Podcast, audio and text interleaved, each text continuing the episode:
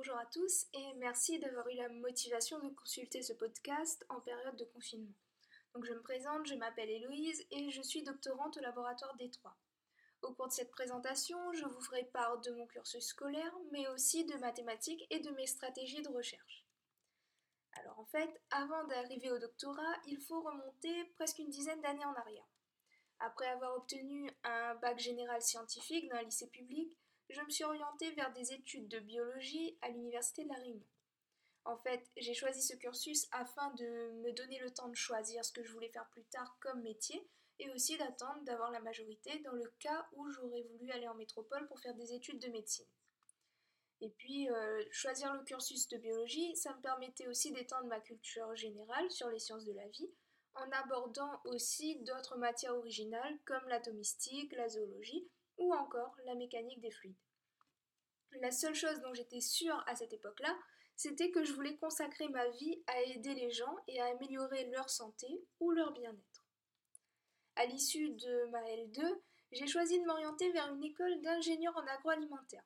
En fait, à l'époque où j'ai fait ce choix, j'étais très intéressée par tout ce qui touchait aux produits de santé, comme les compléments alimentaires, produits de nutrition spécialisés, comme les laits enrichis. Et euh, le fait de savoir qu'on pouvait produire quelque chose comme un aliment ou un complément alimentaire qui serait consommé à grande échelle, ça m'intéressait.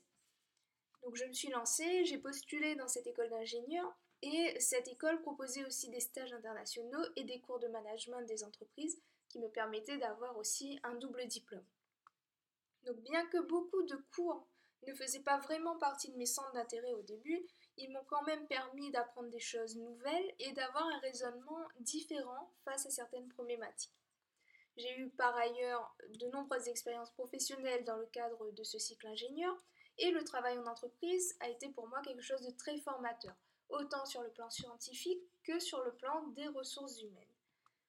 Euh, c'est en deuxième année du cycle ingénieur que j'ai fait mon premier stage de recherche. Donc c'était en Australie à l'université de Queensland et ce stage m'a vraiment donné envie de travailler dans la recherche. Donc je travaillais sur euh, des aliments destinés à des personnes souffrant de dysphagie et euh, le résultat de mes recherches pouvait être directement appliqué sur ces patients. Donc c'était pour moi quelque chose de très intéressant. Sincèrement, c'est au, travers de ce travail en équipe, avec euh, du matériel de pointe et bah, une équipe vraiment agréable, qu'est née ma vocation pour la recherche. À la fin de mon cursus, j'ai été obligée d'effectuer un stage en industrie agroalimentaire pour valider mon diplôme d'ingénieur. Donc n'ayant trouvé aucun stage industriel dans le domaine de la nutrition santé, j'ai accepté une proposition de stage chez Fischer pour la formulation d'une nouvelle bière à mettre sur le marché. Donc je sais, ça n'avait rien à voir avec mes convictions de départ, mais bon, j'avais des bonnes compétences en formulation de produits, et ce travail à la Réunion me laissait aussi le temps de consolider mes connaissances en biologie et de pouvoir surtout prospecter euh, un laboratoire pour effectuer une thèse. Et ça me permettait aussi de valider euh, bien sûr mon diplôme d'ingénieur. Donc c'est pendant ce stage industriel en fait que j'ai commencé à constituer mon carnet d'adresses. Donc j'avais un objectif à ce moment-là, c'était euh, de travailler de façon à ce que mon travail puisse favoriser le bien-être en proposant par exemple des boissons à base de plantes médicinales de la Réunion. Donc c'est en passant euh, des différents entretiens avec des industriels de Lille que j'ai fait la connaissance d'un PDG d'une entreprise nommée Abemous Papam qui fait des infusions de plantes médicinales à La Réunion. Donc ce chef d'entreprise a été d'accord pour m'accompagner dans ma démarche de demande de thèse et c'est grâce à lui que j'ai pu établir un partenariat entre une entreprise et le laboratoire de recherche Détroit, donc qui est euh, spécialisé dans la recherche de thérapies innovantes dans le contexte diabète athérosclérose. Donc c'est un an après euh, une demande de financement que nous avons eu le budget nécessaire pour lancer les travaux de thèse. mon sujet euh, actuel est le suivant, donc étude de la bioactivité de plantes médicinales de la Réunion utilisées dans le contexte de perturbations métaboliques. Donc ce sujet, il a pour vocation d'étudier comment des tisanes à base de plantes médicinales de la Réunion peuvent avoir un effet préventif ou curatif dans le contexte de perturbations métaboliques et de maladies cardiovasculaires. Donc ce sujet permet la valorisation des plantes médicinales de l'île, mais aussi d'étudier leur potentiel à diminuer les dyslipidémies et l'athérosclérose à l'origine du décès de nombreux réunionnais. Un petit rappel sur le contexte physiopathologique. L'athérosclérose est à l'origine de nombreuses maladies cardiovasculaires comme les AVC, l'angor, l'artériopathie oblitérante des membres inférieurs, et elle consiste en l'obstruction progressive des artères à cause des dépôts lipidiques. Il existe différents facteurs de risque d'apparition de l'athérosclérose, dont justement les dyslipidémies et l'obésité viscérale, qui sont associées à ce que l'on appelle des perturbations métaboliques. À l'échelle cellulaire, on va observer les événements suivants. Donc en temps normal, nous présentons au niveau de nos artères des petites lésions depuis l'enfance. Celles-ci se situent au niveau des bifurcations du système cardiovasculaire qui sont soumises à des forces de cisaillement causées par la circulation sanguine. C'est au niveau de ces lésions que l'on observe un dépôt de cholestérol porté par les LDL. Donc euh, ici, les LDL sont représentés en jaune et elles vont s'accumuler au niveau des lésions et s'oxyder. Cette oxydation impacte alors l'équilibre redox au niveau des cellules de l'artère et va entraîner un état de détresse, une sécrétion de cytokines et de molécules d'adhésion. Des cellules immunitaires, donc nommées les macrophages, représentées en bleu, vont être appelées en renfort et vont réaliser l'endocytose des LDL une fois qu'ils arriveront dans la lésion. Ces macrophages vont alors endocyter les LDL et se transformer en ce que l'on appelle des cellules spumeuses. Ces cellules spumeuses vont saturer et déverser le contenu lors de leur nécrose. Elles vont former ce qu'on appelle alors le cœur nécrotique, qui est représenté en beige. Ce cœur nécrotique et l'accumulation de lipides qui vont, qui vont continuer à s'entasser au niveau de l'artère vont justement participer au rétrécissement de la lumière de l'artère et donc causer des difficultés notamment pour le passage des globules rouges. À ce phénomène-là, on, on peut ajouter aussi des phénomènes d'agrégation plaquettaire et de formation de thrombus. Et ces derniers peuvent eux aussi aboutir au déclenchement d'un événement cardiovasculaire. Mais ce qu'on retiendra sur l'athérosclérose, c'est que c'est surtout un processus d'accumulation de lipides qui conduit à l'obstruction des artères.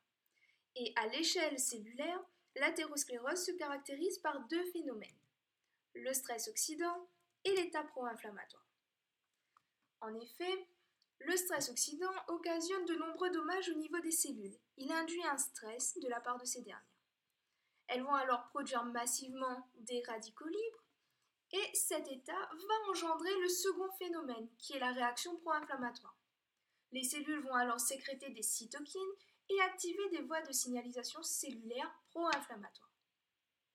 L'intérêt de mon travail de thèse est d'étudier comment ces plantes médicinales peuvent agir pour, par exemple, diminuer les taux de lipides circulants, avoir un impact sur le stress oxydant ou encore sur la réaction pro-inflammatoire. Et pour cela, on se base sur l'efficacité de ce qu'on appelle un principe actif. Donc, on sait que ces molécules nommées principes actifs ont déjà été décrites pour avoir une bioactivité. Et parmi ces principes actifs, on retrouve majoritairement des composés nommés polyphénols.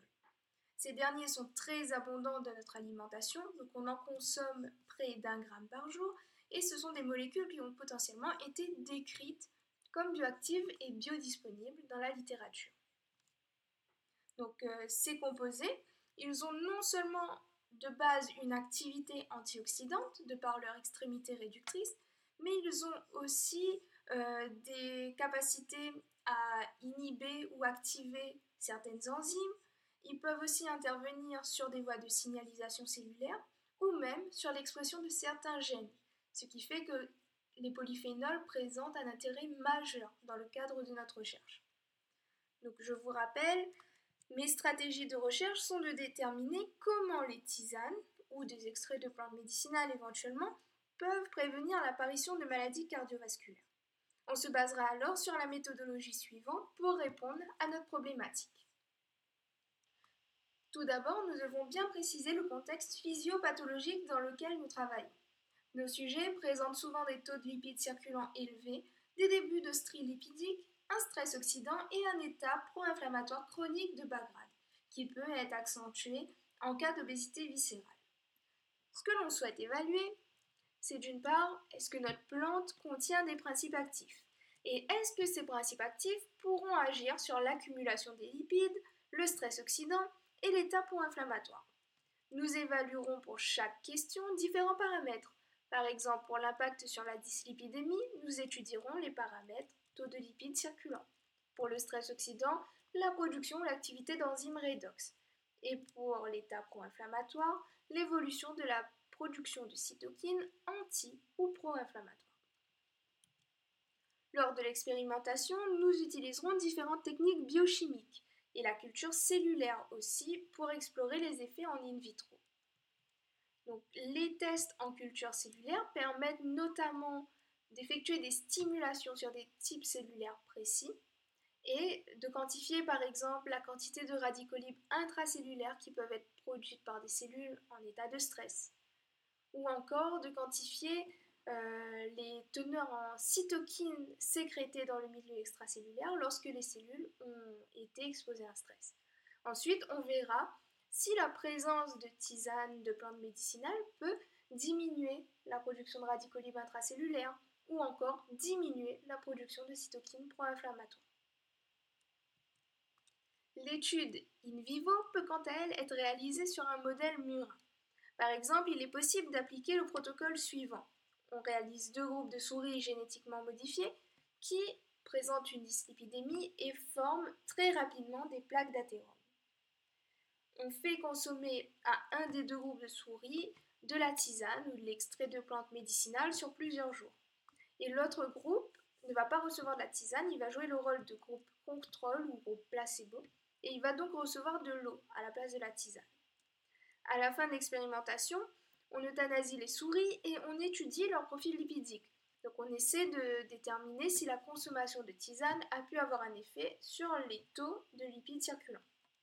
D'autre part, on peut comparer l'état inflammatoire ou le statut redox des plasmas de souris ayant consommé ou non de la tisane. En fait, ces tests en in vivo permettent de savoir si la consommation de tisane a vraiment eu un impact ou non sur euh, la physiologie de ces souris qui ont euh, un phénomène d'athérosclérose euh, assez rapide. Pour conclure cette intervention, je vais vous montrer un résultat de test in vitro que j'ai pu obtenir au cours de mon travail de thèse. L'enjeu de ce test était de déterminer si la présence de tisane de plantes médicinales pouvait augmenter la durée de vie des globules rouges soumis à un stress oxydant mimé par un radical libre nommé AAPH. J'ai donc placé des globules rouges en présence de ce radical libre et j'y ai ajouté une tisane de plantes médicinales. Au total, j'ai réalisé ce test sur 8 plantes médicinales et donc 8 tisanes différentes. J'ai mesuré la densité optique de ce mélange globules rouges, AAPH et plantes médicinales sur 18 heures. J'ai obtenu le graphique ci-dessous. La courbe en rouge montre l'évolution de la liste des globules rouges qui est représenté ici par une diminution de la densité optique.